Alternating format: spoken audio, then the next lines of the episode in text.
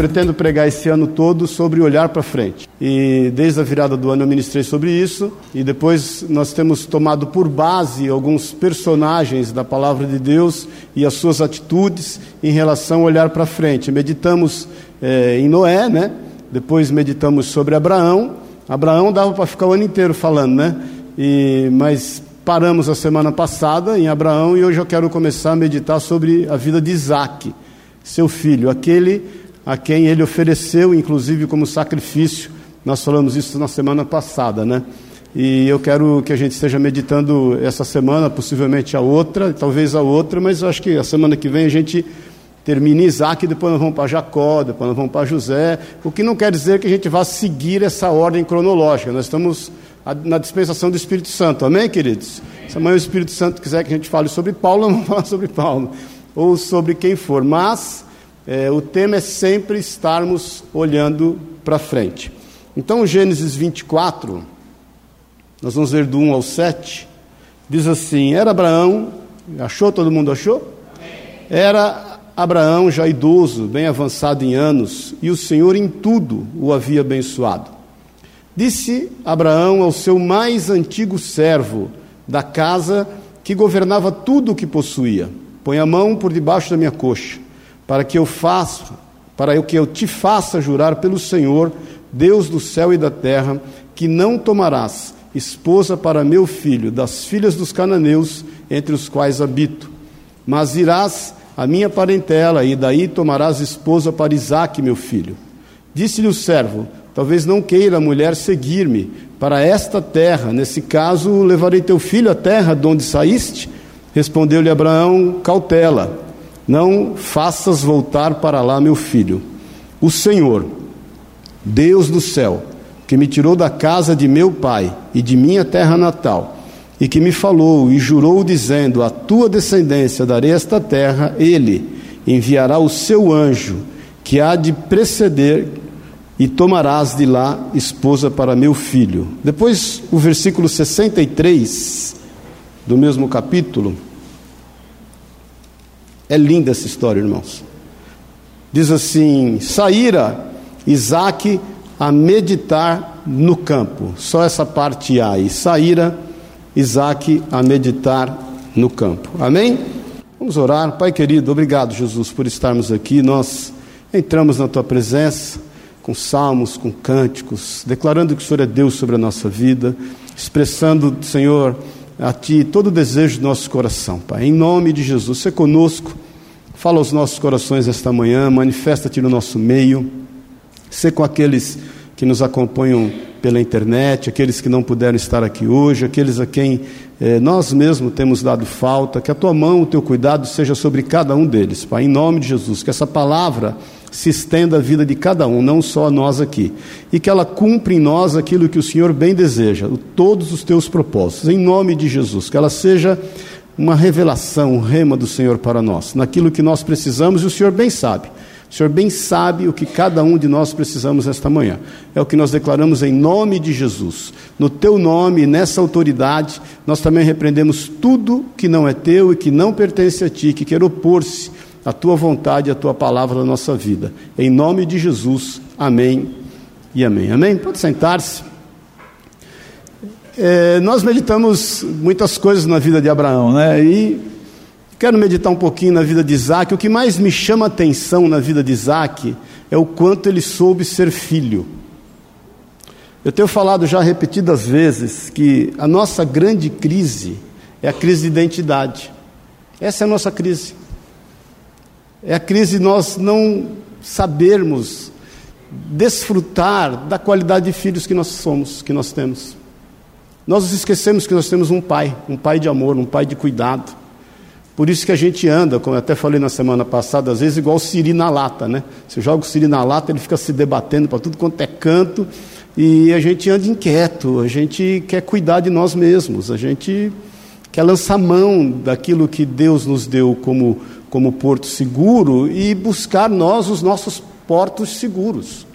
A gente quer estar tranquilo quanto aos nossos afazeres, nos esquecendo que nós somos filhos. E esquecendo-se que somos filhos, nós não só não desfrutamos das benesses de ser filhos, das bênçãos de ser filhos, mas nós nos esquecemos das nossas obrigações de filhos. Começamos a fazer as coisas como servos, como pessoas que não têm pai, que não caminham numa direção, que não têm obrigações quanto a esse pai. Mas, enfim, não é isso que eu quero me ater hoje. O que mais me chama a atenção é o quanto Isaac soube ser filho, soube ser herdeiro. Haviam se passado aí aproximadamente 20 anos desde quando ele foi oferecido em sacrifício pelo pai você não vê na Bíblia em instante nenhum que Isaac precisou de libertação, de cura interior, de ministração específica para sua alma, porque afinal de contas o pai quis matá-lo. Pensa você dormindo com um barulho desse. E passam-se aproximadamente 20 anos. Ele desfrutava tanto da condição de filho que ele esperou o pai, o pai, arrumar uma esposa para ele. Você talvez lendo possa, pô, mas Isaac era meio acomodado, Isaac era meio coxinha, até o pai teve que arrumar a esposa para ele. A realidade é essa, queridos, nós, nós esperamos tudo da mão do Senhor. Se você não sabe, essa bênção que Deus pôs do teu lado aí, se você é casado, foi Deus quem te deu. Você acha que você conquistou ela. Meu pai é que falava, filho, presta atenção. Quando você acha que ganhou uma menina, ela te ganhou há muito tempo. E você sabe disso, né, irmão? Você achou que você conquistou ela, mas na realidade ela foi um presente de Deus. Eu sempre falo isso nos casamentos. Nós, cônjuges, somos um presente de Deus, um para a vida do outro. Então você, como Isaac, foi o pai. Quem te conseguiu essa esposa? Quem te conseguiu esse esposo? Esse esposo, porque eu vou falar a verdade, ninguém te aguentaria como essa santa tem te aguentado todo esse tempo. Amém, irmão? E não haveria homem na face da terra que ia te suportar, minha irmã, como esse homem tem te suportado. Amém, queridos? Agora, existem algumas coisas quanto a esse cuidado de Deus que eu quero que a gente medite. No versículo 1, né? Diz que Deus havia abençoado Abraão em todas as coisas.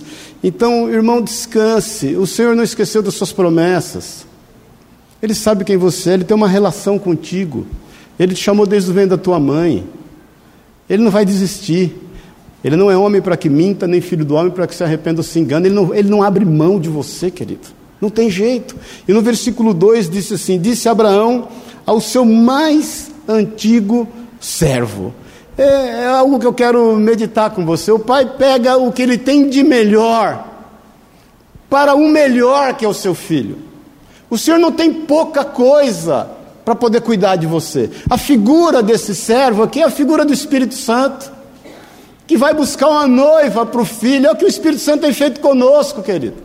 Ele tem preparado essa noiva, ele tem levantado, ele tem cuidado, ele, ele está tirando as rugas, as máculas, deixando ela preparada para o dia do Senhor. É uma questão teológica, não quero entrar no mérito, mas eu quero que você saiba que o Senhor pega o melhor dele para proporcionar o melhor para nós. Ele pega o seu servo mais antigo, o mais comprometido, o mais sábio, o mais fiel, aquele que estava com ele desde o início de todas as coisas, e dispõe esse servo para buscar o melhor para o seu filho. Essa é a figura do Espírito Santo na nossa vida. Quando você recebeu o Senhor como Senhor e Salvador na sua vida, confessou Jesus, querido, como diz João 1, isso lhe deu autoridade para ser chamado filho de Deus. Nem todo mundo é filho de Deus, deixa eu te explicar isso. A Bíblia diz que aqueles que confessam, isso não é religião, isso não é placa de igreja, mas é Bíblia. Ela diz que aqueles que confessam o Senhor como Senhor e Salvador, lhes é dado o direito de serem chamados filhos de Deus. E isso é uma obra do Espírito Santo de Deus que vem e habita em ti. Nós o amamos porque ele nos amou primeiro. Agora você tem a sua disposição para que o melhor aconteça na tua vida, ninguém mais, ninguém menos que o Espírito Santo de Deus. Ele habita em ti. Ele é que te convence do pecado, da justiça, do juízo. Ele é que te põe no prumo. Ele é que te faz lembrar que você é seu filho, sua filha. Ele é que te faz lembrar das promessas, do cuidado, do zelo. Ele é que disponibiliza os anjos dele em teu favor para cuidar acerca de ti. Então, a primeira coisa, entenda em nome de Jesus: o Senhor dá o seu melhor para que o melhor dele aconteça em nós, que somos o melhor da criação. Então fala para o teu irmão, eu olho para você e vejo o melhor de Deus. Fala para ele aí, você é o melhor de Deus. Entenda isso, querido. Mais uma vez eu te falo porque a nossa crise é de identidade.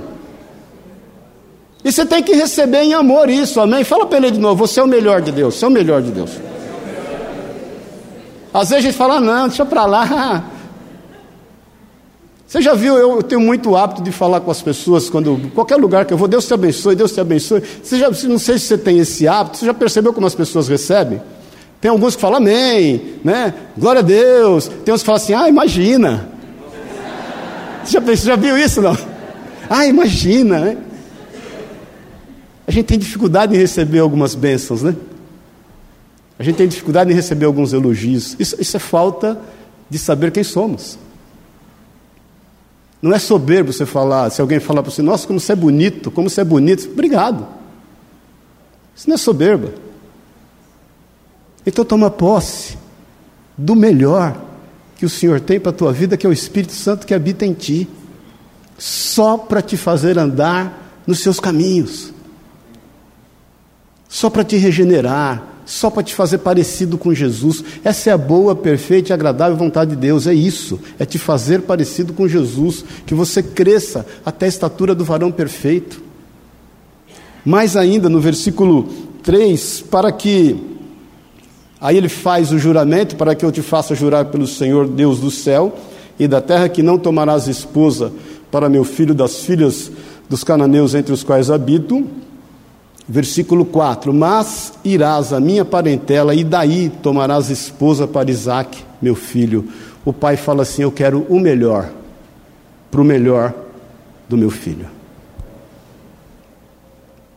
O Senhor não quer qualquer coisa para a tua vida. Ele não quer para você qualquer família, Ele não quer qualquer emprego, Ele não, ele, ele não quer qualquer destino. Nós não estamos lançados à sorte, nós não estamos a esmo pela vida, você não caminha sem um propósito específico do Senhor, Ele quer o melhor para a tua vida.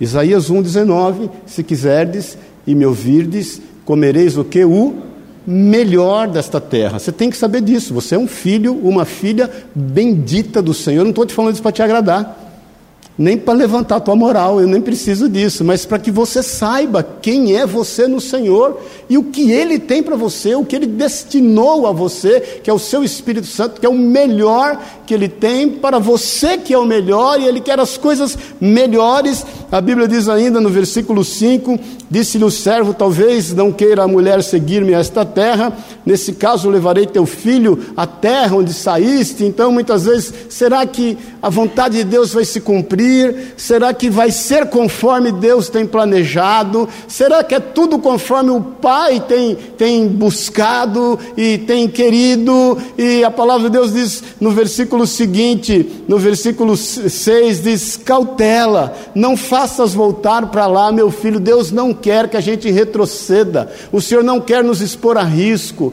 o Senhor não quer que a gente esteja exposto a risco. Tome cuidado quando você, sendo filho, muitas vezes abusando do fato de ser filho, vai andar em caminhos pelo qual Deus não quer que você ande. Cuidado com os riscos com o qual você tem se submetido. A Bíblia diz: resistir ao diabo e ele fugirá de vós. Mas diz também que Jó era um homem justo e bom e se desviava do mal. Muitas vezes nós temos resistido o pecado e fugido do diabo, e não é isso que Deus quer. O diabo se resiste, ele foge. Mas os caminhos que você sabe que não são bons, fuja dele. Não é vergonha. Não é vergonha você fugir de situações que te põem em fragilidade. Não é vergonha não reagir a um assalto. Não é vergonha levar desaforo para casa muitas vezes. É melhor levar o desaforo para casa do que uma bala no meio do corpo. Paz o Senhor. Hoje eu sou de um tempo, a gente é de um tempo aqui que tinha aquele negócio de briga de trânsito, lembra? Brigava, achava ruim, descia do carro. Hoje, misericórdia. Você, você brigar no trânsito, descer do carro, o cara desce com uma R15 do outro lado. Uma 9 milímetros, eu nunca vi uma arma dessa na vida, uma 9 milímetros, só ouço falar. Tome cuidado, cautela. Para que você não volte aos caminhos de que o Senhor já te livrou. Ele já te tirou, você é o melhor, você é seu filho, ele zela por ti, o Espírito Santo tem zelado para que você não fuja desse caminho. Amém, irmão? E por último, nessa parte, é só uma introdução, em nome de Jesus. Versículo 7 diz assim: O Senhor Deus do céu, que me tirou da casa de meu pai e de minha terra natal, e que me falou e jurou, dizendo: A tua descendência darei esta terra. Ele enviará o seu anjo, que te há de preceder, e tomarás de lá esposa para o meu filho. Irmãos, creia no sobrenatural. Creia no sobrenatural de Deus. Abraão fala para esse servo zeloso, antigo, que está preocupado quanto ao que tem que proceder. Abraão fala: Olha, deixa eu te falar, o Senhor me falou que ele vai enviar o seu anjo. Quantas coisas o Senhor tem te livrado, querido? Por quantos caminhos ele tem evitado? Os anjos do Senhor estão acampados ao teu redor, te livrando de todo o mal. Creia no milagre. Creia no milagre de Deus. Creia que todas as coisas literalmente cooperam para o teu bem. Creia que há anjos designados por Deus para com a tua vida. Você não saiu de casa sem que anjos do Senhor estivessem ao teu redor. Você não está aqui sem que anjos do Senhor estejam cuidando de ti. Creia nesse sobrenatural de Deus. Peça para que o Senhor esteja agindo cada vez mais, dando ordem aos teus anjos em teu favor, em tudo que você fizer. Ore ao Senhor. Amém, querido? Agora, isso só para você entender quem somos nele. E o porquê somos nele. A história é linda, depois eu gostaria que você lesse na sua casa essa história. O servo vai até lá, e a palavra de Deus diz que quando ele está chegando, ele faz uma oração a Deus, fala: Olha, Senhor, se aquela mulher mesmo a quem eu ver e fora designada para o meu Senhor, que ela cumpra alguns preceitos. Os preceitos que eu peço para que ela cumpra, que ela me ofereça água, e não só a mim, mas também aos meus camelos. E a palavra de Deus diz que ele vem chegando, aí vem uma moça virgem, linda, preparada, arrumada, cheirosa, e ela vem chegando, se encontra com esse servo, e a palavra de Deus diz que ela vem e oferece água, e oferece água para os camelos, tudo se cumpre, o servo ora a Deus, ele agradece ao Senhor, aí ele vai comunicar à família de tudo o que aconteceu, ele dá todos os relatos, aquilo testifica, o irmão dela é Labão, que vem a ser sogro de Jacó, né? testifica a, a verdade de Deus na vida daquela família, eles liberam ela, eles pedem mais dez dias, porque ele já quer trazer a noiva para o noivo, eles pedem mais dez dias, ele, ele fala, não, não, por favor não me atrasem, eu preciso voltar, eu tenho uma tarefa a cumprir, não há nada, deixa eu te falar, que possa impedir o tempo de Deus na tua vida, vida, o kairós de Deus na tua vida. Não é, o Daniel pregou sobre isso aqui quinta-feira. Não há nada que possa impedir o kairós, o tempo de Deus na sua vida. Nós estamos debaixo, muitas vezes, do cronos, né, do tempo do homem. Mas o tempo de Deus, ele vai ser cumprido na tua vida. E aqueles homens pedem mais dez dias, e o servo fala: Não, deixa eu embora já. E eles vão. Quando eles voltam, a palavra de Deus diz que então chega o tempo de Rebeca conhecer Isaac. Mas o que eu quero chamar a atenção hoje do como nós devemos olhar para frente, porque quem olha para frente age como filho de Deus, descansa no Senhor em todas as coisas. Isaac estava lá. Como você estaria emocionalmente no lugar de Isaac? E agora? Será que ela é bonita? Será que ela vai vir no tempo certo? Será que ela cheira bem? Será que foi feito certo? Quando que vai vir essa mulher? Deus, eu não aguento mais. Como é que você estaria? Como é que você tem administrado o tempo da espera na tua vida? Paz do Senhor. Como nós, sendo filhos, temos administrado o tempo da espera? Fala para mim. Deus prometeu, ele vai cumprir, o Espírito Santo está agindo, o sobrenatural está acontecendo, mas como você administra a espera? No versículo 63 que a gente leu, vai para ele lá, por favor. O que, que diz aí na parte A? Saíra Isaac a meditar no campo. Irmãos, meditar é imprescindível para a tua vida. Por isso que a gente tem muitas vezes, deixando de meditar, sido tomados por preocupações. por medos, por angústias, por precipitações, tem sido contaminado pelas circunstâncias. Satanás está aí solto, fazendo uso de toda e qualquer circunstância para nos contaminar, para contaminar a nossa mente, o nosso coração, contaminar a nossa alma. No que diz respeito às promessas de Deus para com a nossa vida, infelizmente nós, os ocidentais, perdemos a prática de meditar, de pensar. Abre rapidamente em Provérbios 4, é, pode pôr aqui, 20. Provérbios 4, 20 a 27. Não, Provérbios, 24, Provérbios 4, 20. Meu filho, eu vou, eu vou ler na minha. Vamos ler nessa aqui. Meu filho, escute o que lhe digo. Presta atenção a que as minhas palavras, olha aí, 21 até o 27. Nunca as perca de vista, guarde-as no fundo do coração, pois são vida para quem as encontra e saúde para todo o seu ser. Acima de tudo, guarde o seu coração, pois dele depende toda a sua vida.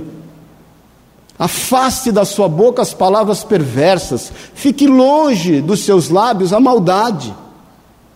Olhe sempre para frente, mantenha o olhar fixo no que está adiante de você.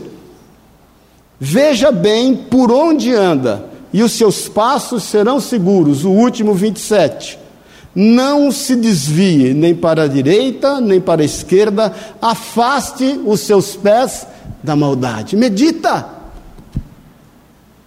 Medita no que diz a palavra de Deus acerca da tua vida, medita no que ela diz acerca de você ser seu filho. Não perca o fato de, e o privilégio de poder meditar nessa palavra como promessa. Aproveite as tuas insônias para isso.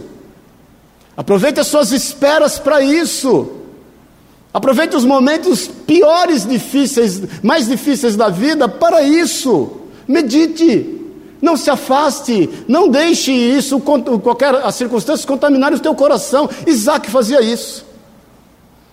É o que mais me surpreende na vida dele, o quanto ele desfrutava do fato de ser filho e de que o pai estava tomando uma atitude em seu favor, e ele, no momento da espera, não se angustiou, não se preocupou, não se desesperou, não perdeu a esperança, né? não escarneceu das coisas, não falou bobagem, não murmurou, mas ele soube sair e meditar e olhar para todas as coisas e glorificar a Deus. Porque nós sabemos que o tempo da espera não é fácil, o que não quer dizer que Deus perdeu o controle. Então, querido, em nome de Jesus, quem olha para frente entende que não pode afastar-se daquilo que Deus tem determinado para a sua vida. Não deixe de olhar para aquilo que é o foco que Deus, o objetivo que Deus colocou diante de ti, não perca o foco. Quem medita faz com que os seus pensamentos obedeçam ao Senhor. Abre, por favor, em 2 Coríntios 10, 5. Vamos pôr aqui, aí fica mais fácil de você acompanhar. 2 Coríntios 10, 5. Achou aí? Não, tá Aí. Não, esse é o 4,27. Glória a Deus. Quem medita, querido, destrói, destrói argumentos e toda pretensão que se levanta contra o conhecimento de Deus. E levamos cativo todo o pensamento para torná-lo obediente a Cristo. Nos falta meditar. Quantas vezes a gente é assolado pelos dardos inflamados do maligno? Quantas coisas, quantas bobagens nós somos levados a pensar durante o dia? Quantas bobagens nós somos levados a pensar durante a prova, durante o tempo de espera, durante a dificuldade, mas ainda durante a prosperidade, durante a bênção, quando todas as coisas estão indo bem. Quantas coisas querem tomar a nossa mente, como se nós fôssemos autossuficientes em todas as coisas, nós não somos. Então medite, querido, leve cativo todo pensamento em Cristo Jesus. Entenda o quão filho você é. Não deixe que pensamentos tomem conta da tua mente a ponto de contaminarem o teu coração e você se esquecer do projeto de Deus para com a tua vida.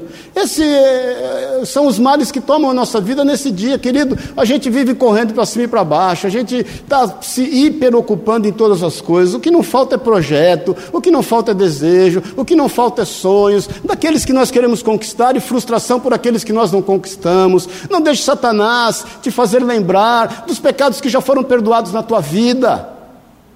já foram lançados no fundo das águas, nas águas do esquecimento. O sangue de Jesus Cristo já passou pela tua vida, ele já te perdoou de todas as coisas, as coisas velhas já passaram, tudo se fez novo. Medite, leve cativo o teu pensamento diante de Cristo Jesus, a obediência da Sua palavra.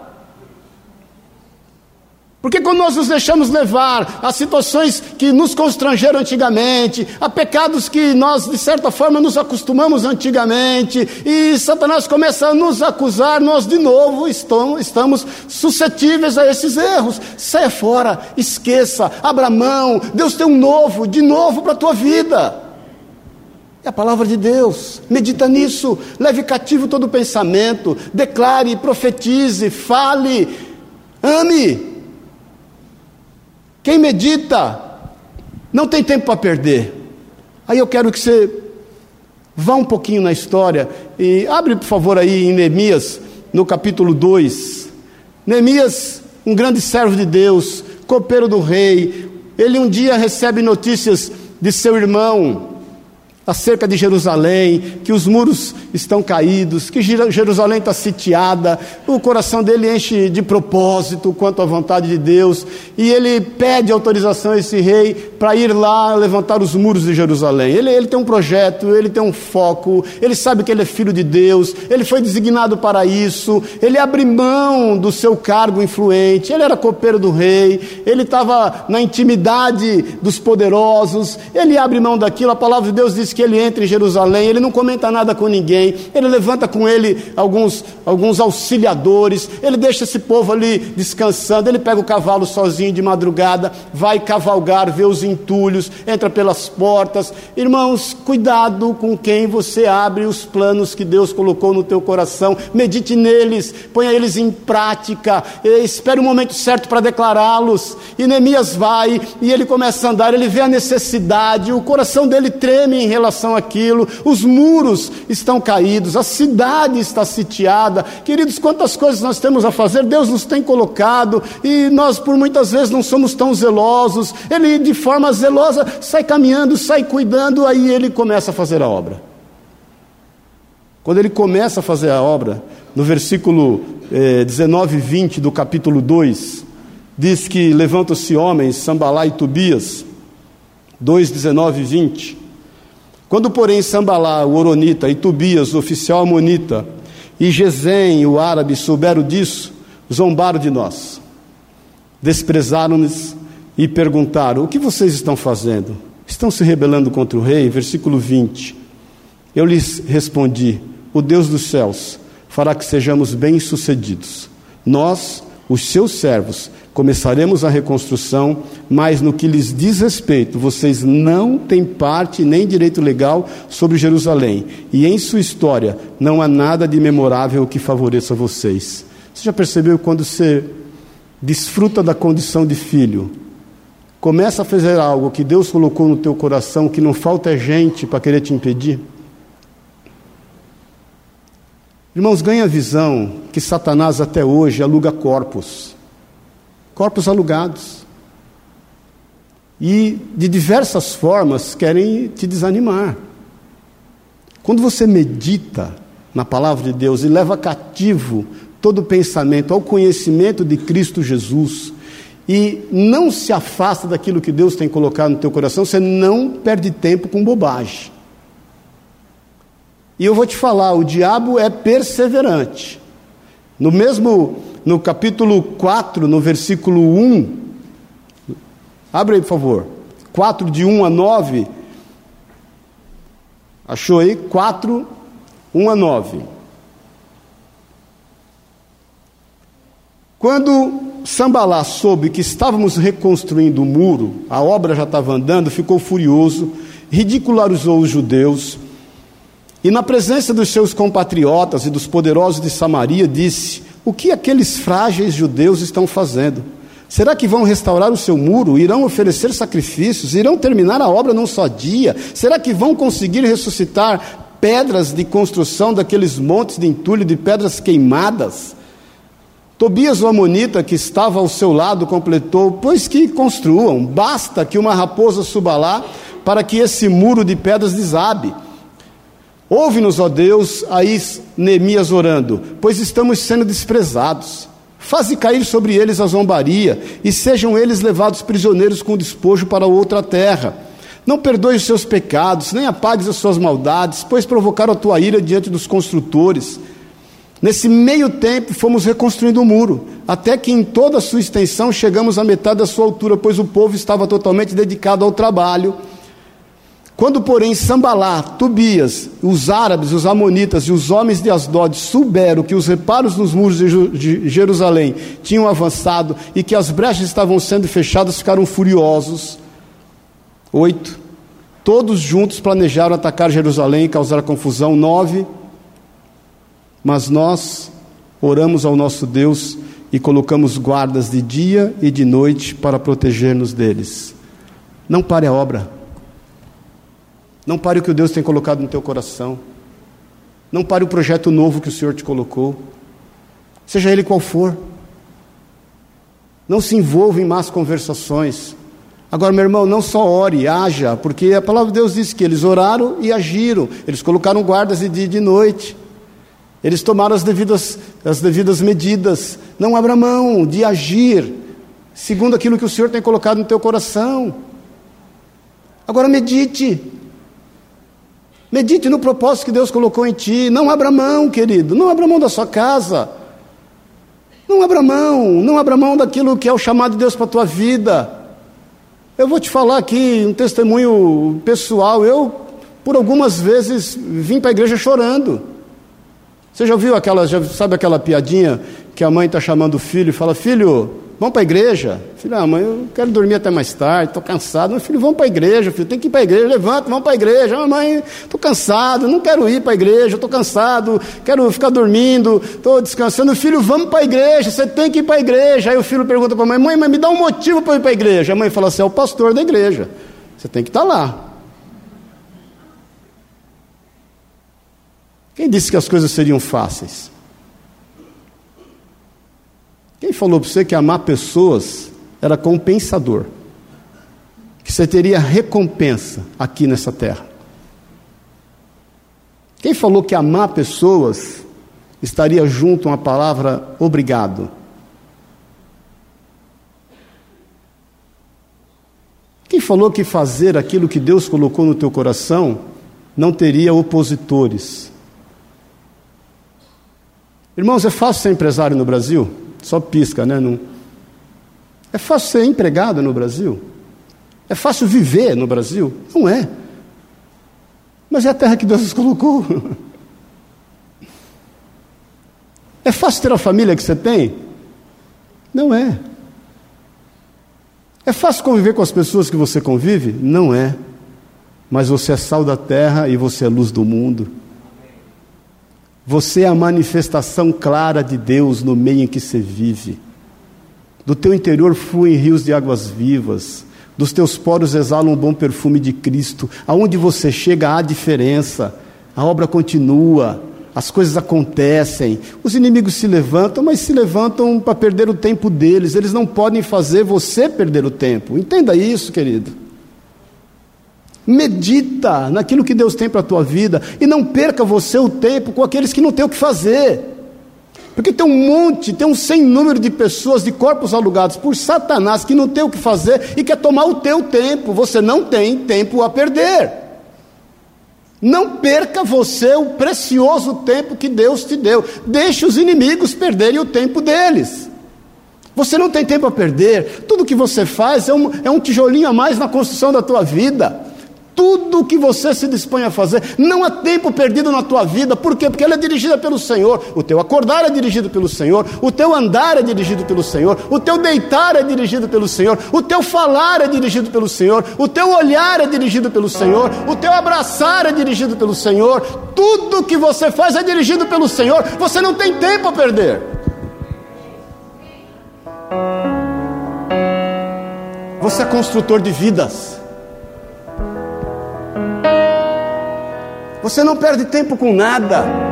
Por isso que nós não perdemos tempo com pecado. Nós não perdemos tempo com aquilo que não procede do Senhor. Deixa o inimigo aí aquela música gospel do Jair Rodrigues que eu já cansei de te falar. Deixa que digam, que dizem, que falam. Devia ser gospel essa música. Deixa isso para lá, vem cá, o que é que tem? Neemias está lá construindo os muros. Quem medita, querido, naquilo que Deus tem para a vida dele, ele é absorvido na sua obra. Ele está o dia inteiro, ele está assentando no tijolinho e fala: É assim que Deus quer?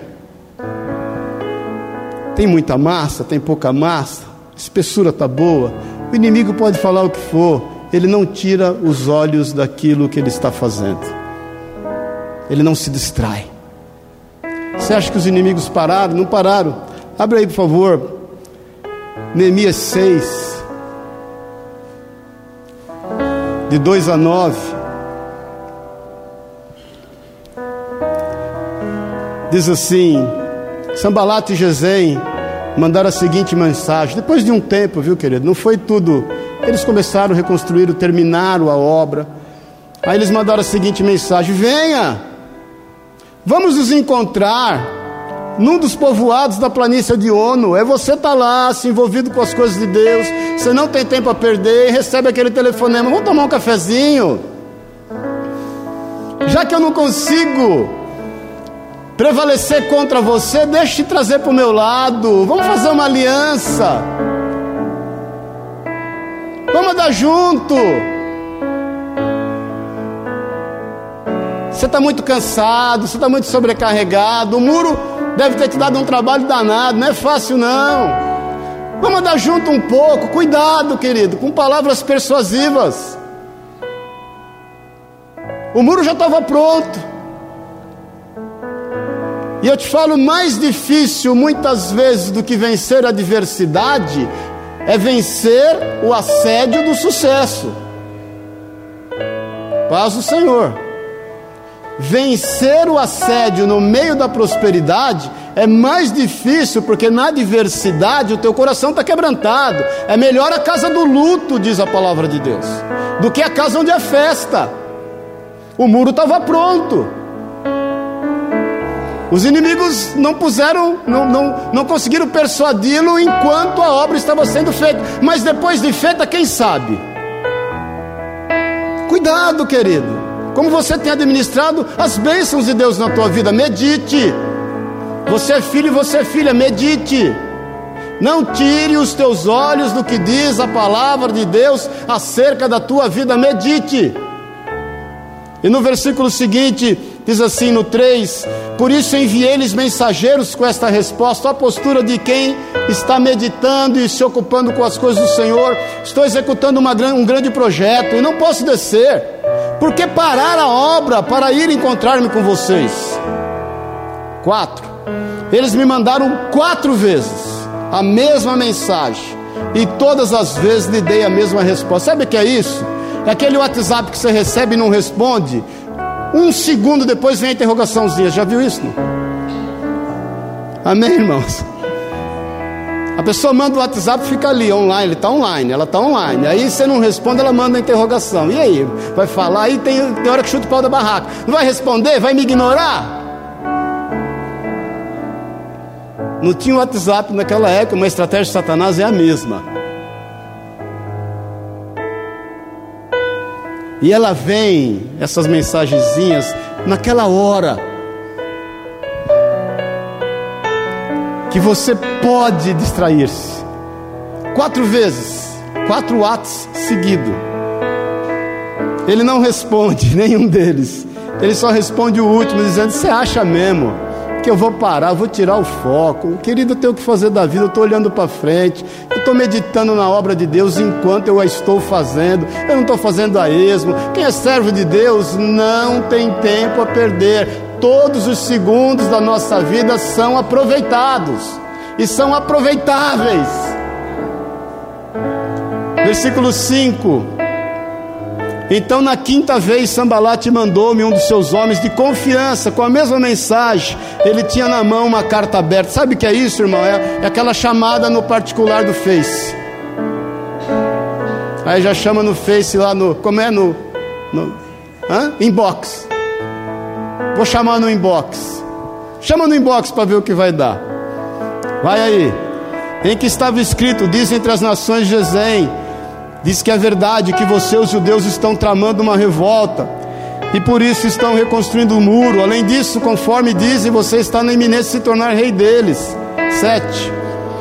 E até nomeou profetas para fazer em Jerusalém a seguinte proclamação a seu respeito: um rei em Judá. Ora, essa informação será levada ao rei, por isso vamos conversar. As ameaças. 8. Eu lhe mandei esta resposta. Nada disso que você diz está acontecendo, é pura invenção sua. Versículo 9 Estavam todos tentando intimidar-nos, pensando: eles serão enfraquecidos e não concluirão a obra. Eu, porém, orei pedindo: fortalece agora as minhas mãos.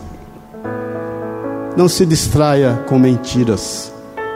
Não queira dar satisfação ao seu respeito. Vou repetir: não queira dar satisfação ao seu respeito. Compete a você e ao Senhor somente. Ore a Deus não pare o que você está fazendo para justificar os seus atos, que são extremamente aproveitáveis diante de Deus. Segundo a segundo, não perca tempo. Uma vez uma irmã me procurou lá em Pouso Alegre, falou assim: Pastor, nossa, Pouso Alegre é isso, nó, né? Você precisa saber o que estão falando a teu respeito. Você nem imagina o que estão falando de você por aí. Eu já peguei gente, irmãos, uma vez, na fila do caixa, duas, dois na minha frente, falando mal de mim, sem saber que era eu que estava na fila. Aquele pastor daquela igreja ali, sobrinho, falava que era sobrinho de Macedo. Sobrinho Edir Macedo. A Sueli, todo mês saiu uma nota no jornal que ela era candidata a vereadora na cidade. Tinha que ir lá desmentir, falar. E aí uma, uma irmã falou: Você não sabe o que estão falando a teu respeito? Eu falei: Não quero nem saber. Ela falou: Você não quer saber quem está falando? Eu falei: Eu já sei. Eu já sei quem está falando. Aí ela olhou assustada: Você já sabe? Já. É o diabo, Satanás, Lucifer, Anticristo. Seja o nome que você quer dar a ele. O capeta. Quem ele está usando não me interessa. Eu sei de onde veio. E eu não tenho tempo a perder.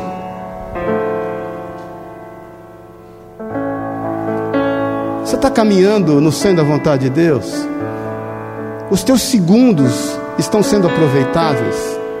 Você está meditando na palavra como filho e como filha, sabendo que o Pai tem o melhor para a tua vida? Então não perca tempo. Por mais que te julguem, por mais que levantem mentiras contra a tua vida, vão levantar, faz parte do jogo, querido. Quem falou que ia ser diferente? Para de mimimi. Para de mimimi. Para de reclamar da vida das pessoas. Não perca tempo com isso.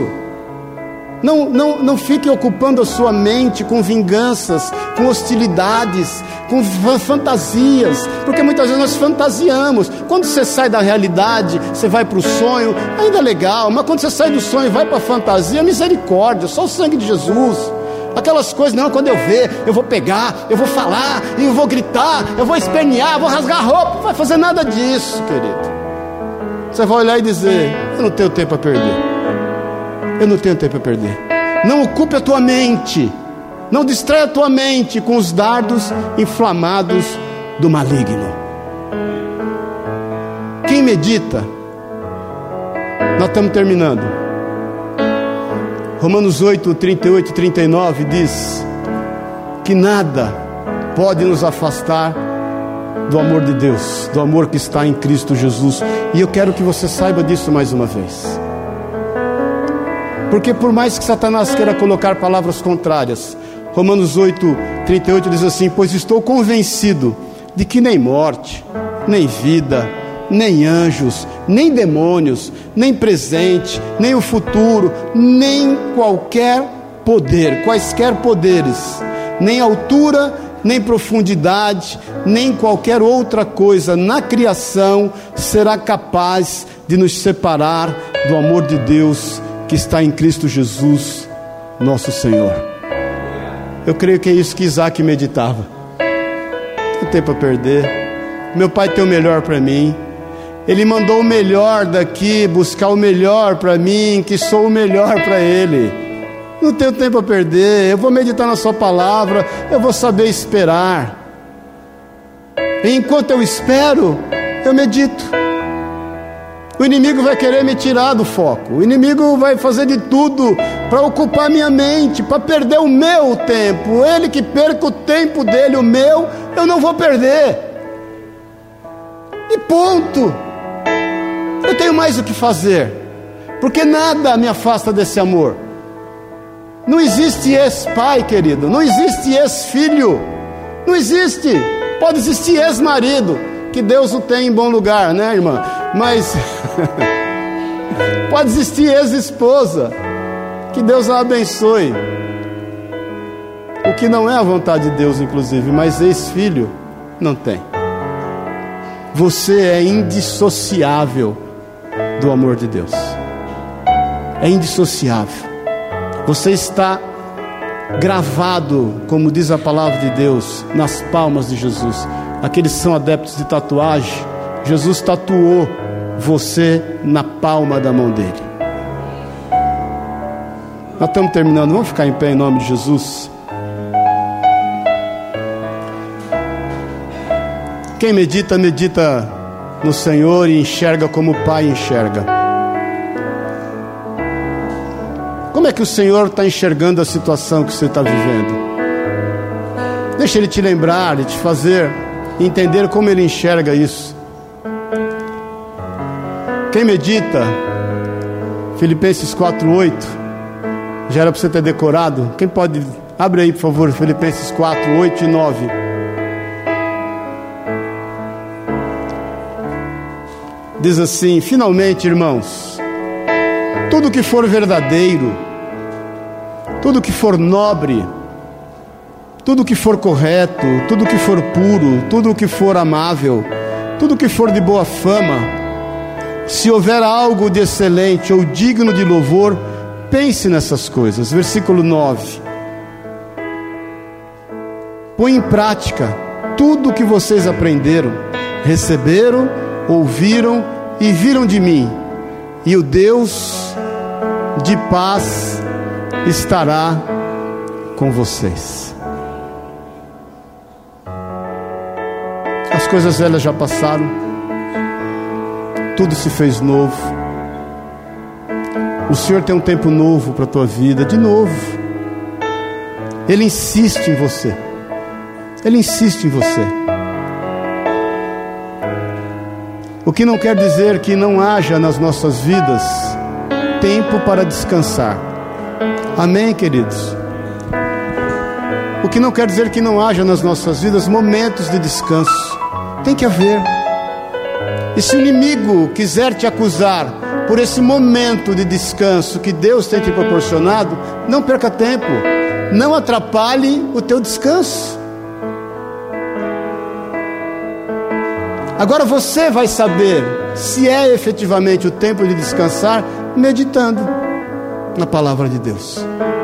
Porque se você está tomando o tempo de descanso e se ocupando com coisas que certamente vão te distrair do propósito de Deus na tua vida, tem algo errado, medite.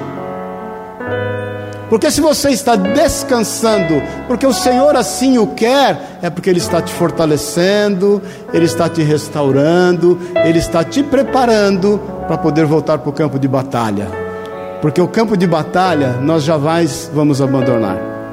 Nós só vamos sair do campo de batalha hora que estivermos com o Senhor. Aí nós vamos sair do campo de batalha. Agora medite. Olhe para frente se enxergue como filho, não se aparte do teu coração o livro desta lei, como o Senhor falou em Josué 1. Medita nele dia e de noite, faz conforme tudo nele está escrito, e serás bem-sucedido naquilo que vieres a fazer. Amém, querido. Talvez você esteja no período de descanso. Dá glória a Deus. Glória a Deus, descansa mesmo. Mas descansa com o propósito de que, Senhor, eu quero que o Senhor me leve de volta para o campo da batalha o quanto antes, porque tem muito a ser feito, tem muito a ser feito. Não deixe ser tomado por nenhum, seja qual for, levante de Satanás na tua vida. Amém, querido? Feche os teus olhos, quero orar contigo. Cadê o Tico e a Pri aí? Para a gente cantar esse cântico aí. Olha para o seu coração um instante, querido, para a tua vida. Eu quero te fazer de novo aquela pergunta: como você tem agido no tempo da espera? Deus, em Cristo Jesus, nos deu o melhor. Como você tem se comportado nesse tempo de espera? Como é que você tem agido com você mesmo? O que você tem se permitido? Não perca tempo, querido. Todos os teus segundos estão dirigidos pelo Senhor, todos os segundos. Não perca tempo com coisas do teu passado, com pensamentos que já não pertencem a ti. Não perca tempo com os opositores. Não perca tempo com as acusações que querem te separar do amor de Jesus para com a tua vida. Não perca tempo, não, não queira se justificar a quem quer que seja. Não, você não precisa disso. O Senhor é o teu juiz. Ele é quem vai adiante de ti. Creia no sobrenatural do Senhor. Deixe que o Espírito Santo advogue a tua causa. O Senhor é o teu advogado. Não perca tempo. Medite. Em todo o tempo, medite. Saiba esperar meditando. A palavra de Deus diz: e fique olhando para o seu interior, que a noiva desejada por Isaac chegou. Ela vinha andando junto aos seus camelos e quando ela o viu, de longe ela perguntou para aquele servo: Quem é aquele homem? Porque aquilo testificou no coração dela. E aquele servo disse: Ele é o meu Senhor. A palavra de Deus diz que ela apeou os camelos, ou seja, os camelos abaixaram, ela desceu. E ela e Isaac se encontraram e se casaram. O tempo da bênção foi recompensado em função da meditação no tempo da espera. Eu não sei o que você tem enfrentado. Talvez o lugar que você deseja ainda esteja longe. Mas eu quero orar para que o Senhor fortaleça a tua vida, as tuas mãos. Eu quero orar para que o Senhor revista a tua mente, definitivamente. Vamos orar para que o Senhor blinde a tua mente de todos os dados, os dados inflamados do maligno e que você faça uso do escudo da fé para isso. Se você tem passado por um momento de espera, ou se você tem passado por um momento de descanso, ou se você tem passado por um momento de luta, adversidade, no campo da batalha, e você entrou aqui nesta manhã entendendo que talvez você não consiga suportar, não consiga superar, que você seja fortalecido em nome de Jesus. No teu lugar mesmo, se você precisa de um reforço na tua vida, levanta a tua mão no teu lugar, eu quero orar com você. Em nome de Jesus, cada um olhando para a sua vida. Olha para a tua vida. Declara comigo assim: Senhor Jesus, Tu és o meu Senhor e o meu Salvador. Eu confesso o Senhor como meu Senhor e o meu Salvador. Eu lanço sobre ti toda a minha ansiedade, porque eu sei que o Senhor tem cuidado de mim. Pai, em nome de Jesus, eu te peço agora, fortalece a minha vida. Fortalece os dons, os talentos que o Senhor me tem dado. E que eu a cada instante desfrute na tua presença, pela tua palavra, a tua companhia. Eu quero meditar e constantemente desfrutar da, compan da companhia do Senhor na minha vida. É o que eu declaro. Em nome e na autoridade de Jesus, Eu tomo posse do fato de ser seu filho e de saber que o Senhor entregou o seu melhor para a minha vida. E eu falo e declaro em bom e alto tom, em nome e na autoridade de Jesus, o Senhor. Amém e amém. Amém. Aleluia.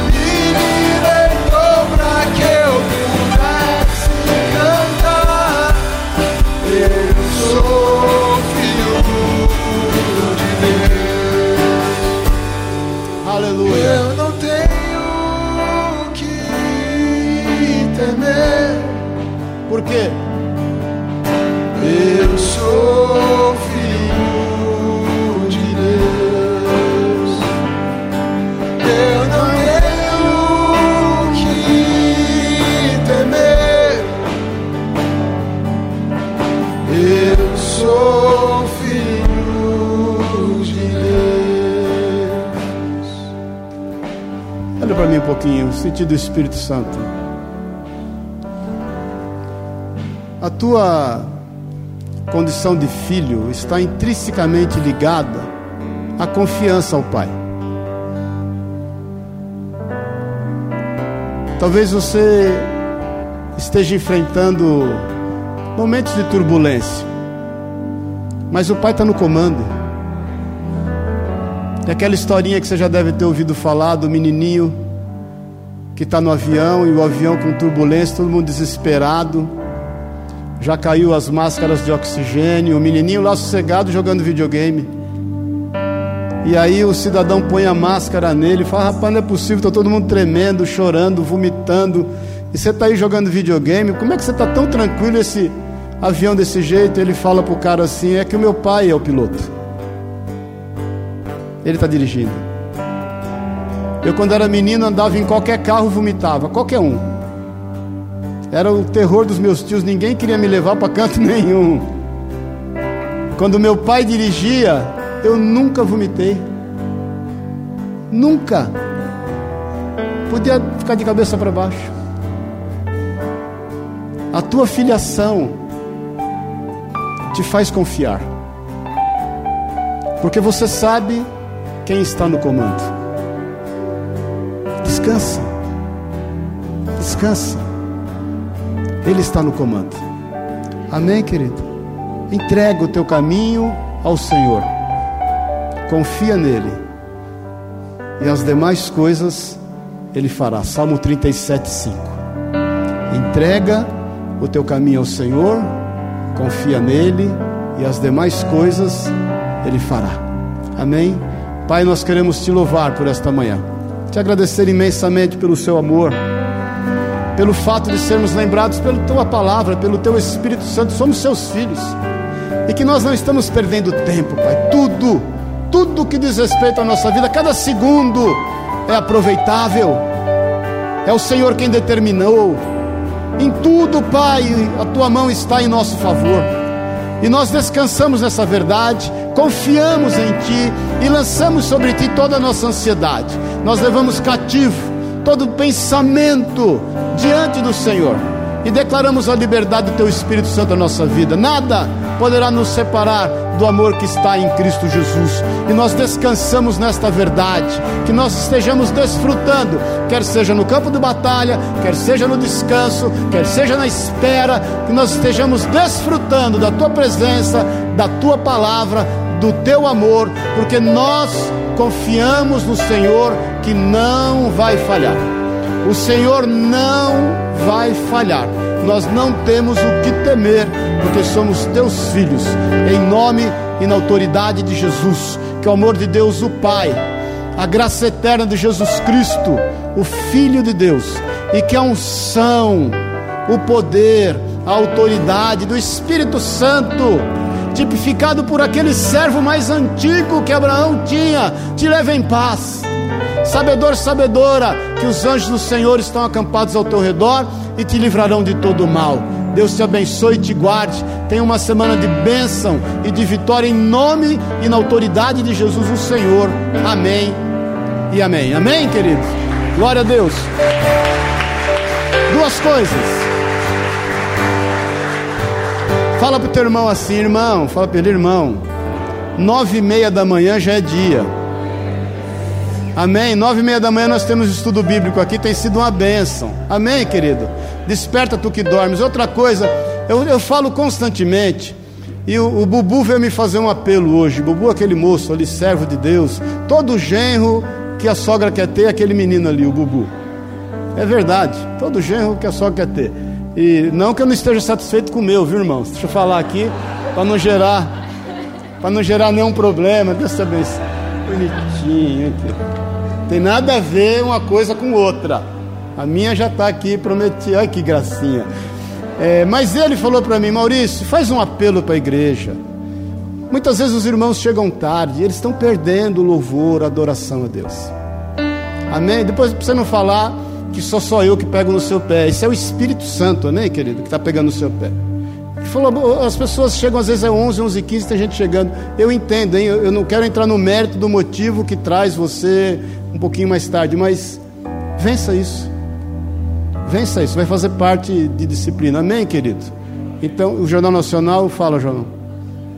Batismo, irmãos. Outra coisa, nós vamos é, no mês de abril nós vamos ter batismo nas águas. Nós vamos estar falando a partir do domingo que vem acerca disso. Amém, querido? No último domingo do mês, talvez a gente faça o batismo. Amém? Nas águas. Então não deixe de estar aqui. A dona Helena ali, ó, serva de Deus, estou vendo ela daqui. Manda ela vir me dar um abraço, que senão eu vou lá morder a orelha dela ali.